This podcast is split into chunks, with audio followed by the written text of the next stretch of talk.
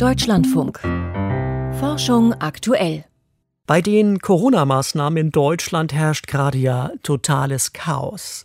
In Nordrhein-Westfalen will man von der Notbremse nichts wissen und im Saarland sollen nach Ostern sogar Theater, Kinos und Fitnessstudios wieder aufmachen dürfen. In Brandenburg dagegen plant man nächtliche Ausgangssperren und auch in Bayern und Baden-Württemberg setzt man auf harte Maßnahmen in Hotspots. Soweit so inkonsistent und man kann eigentlich nur hoffen, dass die Politiker über die Ostertage mal in sich gehen, um vielleicht doch noch eine gemeinsame Linie zu finden. Um Ihnen für diese Überlegung ein paar Fakten mit auf den Weg zu geben, habe ich vor der Sendung mit Professor Thorsten Lehr gesprochen von der Uni des Saarlandes, der seit Monaten das Infektionsgeschehen verfolgt und Prognosen für den weiteren Verlauf berechnet. Ich wollte von ihm wissen, ob RKI-Chef Lothar Wieler, der schon vor einer Woche sagte, wir können die dritte Welle nicht ohne einen neuen Lockdown stoppen, und der Virologe Christian Drosten, der diese Woche in Selbe stieß, recht haben.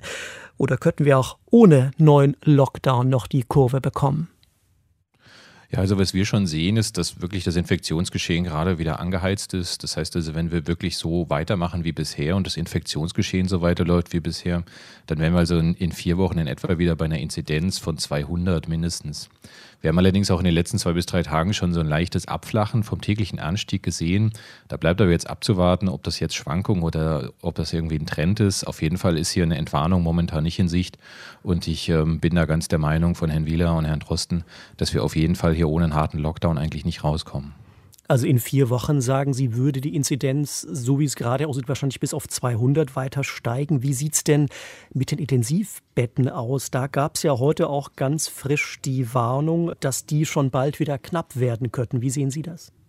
Ja, absolut. Das ist letztendlich auch unsere Prognose, dass wir sehen, dass die Belegungszahlen gerade wieder relativ rasant ansteigen. Und wenn wir da auch nicht einschreiten, dann könnte es also auch so sein, dass wir in den nächsten vier Wochen wieder das gleiche Niveau haben, wie wir es ungefähr in der zweiten Welle hatten. Also ungefähr eine Belegung von 6000 Intensivbetten vielleicht noch drüber. Und wir dürfen aber auch nicht vergessen, dass eine Vollbremsung der Infektion, also ein Lockdown, sich eigentlich erst zwei bis vier Wochen später auch auf den Intensivstationen auswirkt.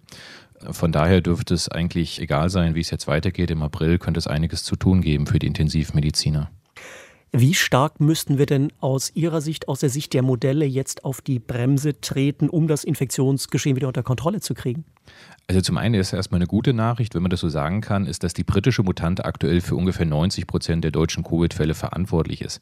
Das heißt, hier dürften wir jetzt eigentlich kein weiteres Anheizen mehr sehen durch eine Zunahme von dieser äh, Mutante. Das bedeutet aber auch trotzdem, dass wir unsere Kontakte jetzt eigentlich, damit wir die Infektion auch wieder reduzieren würden, und zwar deutlich, die Kontakte ungefähr um 30 bis 40 Prozent reduzieren müssten, äh, um nicht auf einem sehr hohen Niveau einfach zu verweilen. Also es wäre schon einiges nötig, damit wir hier wieder auch ein Absinken sehen würden. Also der R-Wert ist ja aktuell zwischen 1 und 1,1, äh, wenn ich es richtig weiß. Das schwankt immer so ein bisschen und wir müssten runter auf 0,7 oder diese Größenordnung? Ja, genau. Das kommt ein bisschen darauf an, welche R-Wertberechnung man nimmt. Ähm, bei uns ist er ein bisschen höher. Wir müssten aber eigentlich runter auf jeden Fall so auf 0,8 in etwa. Das wäre das Ziel. Also das hieße dann eben 30 bis 40 Prozent. Jetzt ist die Gretchenfrage natürlich, mit welchen Maßnahmen kommen wir da am besten hin? Manche Ministerpräsidenten wollen ja über Ostern sich nochmal Gedanken machen, was dann danach kommen könnte an neuen Maßnahmen. Was wäre zielführend? Ja, also sicherlich würde es auf jeden Fall schon mal helfen, wenn die einzelnen Bundesländer diese Notbremse auch wirklich konsequent einsetzen und sie nicht ausdehnen. Es ist aber weiter sicherlich auch möglich, dass wir äh, uns Gedanken machen über nächtliche Ausgangssperren, aber auch die Kontaktbeschränkungen im Privaten weiter zurücknehmen. Homeoffice ist sicherlich auch noch ein adäquates Mittel. Also es gibt sicherlich einiges, was wir noch machen können und was wir sicherlich auch machen müssen. Schauen wir vielleicht konkret auf ein paar einzelne Maßnahmen. Nächtliche Ausgangssperren haben Sie gerade schon genannt. Ab 22 Uhr gibt es die in Brandenburg jetzt über die Ostertage. Weiß man, wie viel sowas bringt in Reduktion von Kontakten, von R-Werten, Infektionszahlen? Ja, also da gibt es ein bisschen widersprüchliche Aussagen, aber es gibt eine kürzlich erschienene Arbeit, die gezeigt hat, dass sie so als eine On-Top-Maßnahme, also obendrauf zu anderen Maßnahmen, noch ungefähr 20 Prozent Reduktion des äh, R-Wertes bringen kann. Also es ist wirklich eine adäquate Maßnahme. Wir haben eben auch in England und Portugal gesehen, dass sie dort beispielsweise sehr stark geholfen haben, das Infektionsgeschehen in den Griff zu kriegen. Von daher halte ich das auch wirklich für ein gutes Mittel, das wir hier uns überlegen sollten, weil es vom Prinzip nicht viel kostet, aber sicherlich eine Einschränkung der Freiheit darstellt. Wie sieht es mit der erneuten Schließung von Geschäften auf, die nicht unbedingt für das tägliche Leben erforderlich sind. Würde das viel bringen? Ja, da bleiben wir natürlich bei dem alten Problem, was wir seit einem Jahr haben, dass wir eigentlich nicht genau wissen, wo die Infektionen stattfinden. Von daher ist das natürlich ein bisschen schwierig zu sagen. Ich glaube schon, dass es was bringen würde, weil wir nämlich ja nicht nur die Geschäfte schließen, sondern auch sehr viel Bewegung in den Innenstädten damit ähm, vermeiden würden und ähm, ÖPNV Kontakte reduzieren würden. Also es zieht ja noch einen ganzen Rattenschwanz mit sich, der auch reduziert werden würde und dort auch Kontakte zurückgehen. Von daher wäre es sicherlich eine Maßnahme, die wir dann ziehen müssen zu einem bestimmten Zeitpunkt, wenn wir die Infektion anders nicht in den Griff bekommen einer relativ frischen Studie der Uni Oxford zufolge, die auch untersucht hat, was verschiedene Maßnahmen bringen zur Eindämmung des Infektionsgeschehens. Äh, die kam zu dem Schluss, dass eigentlich das Entscheidende oder das, was am meisten bringt, wäre natürlich die Kontaktbeschränkung wieder massiv zu verschärfen und nur noch den Familien zum Beispiel zu erlauben, jeweils zwei andere Menschen zu treffen. Sagen Ihre Modelle das auch? Ist das die Schraube, an der man drehen könnte und sollte? Ja, das ist sicherlich eine ganz wichtige Schraube, an der wir drehen können. Wir dürfen momentan natürlich immer noch relativ viele Kontakte, private Kontakte haben. Es wäre halt sicherlich wichtig, dort auch nochmal über Einschränkungen nachzudenken.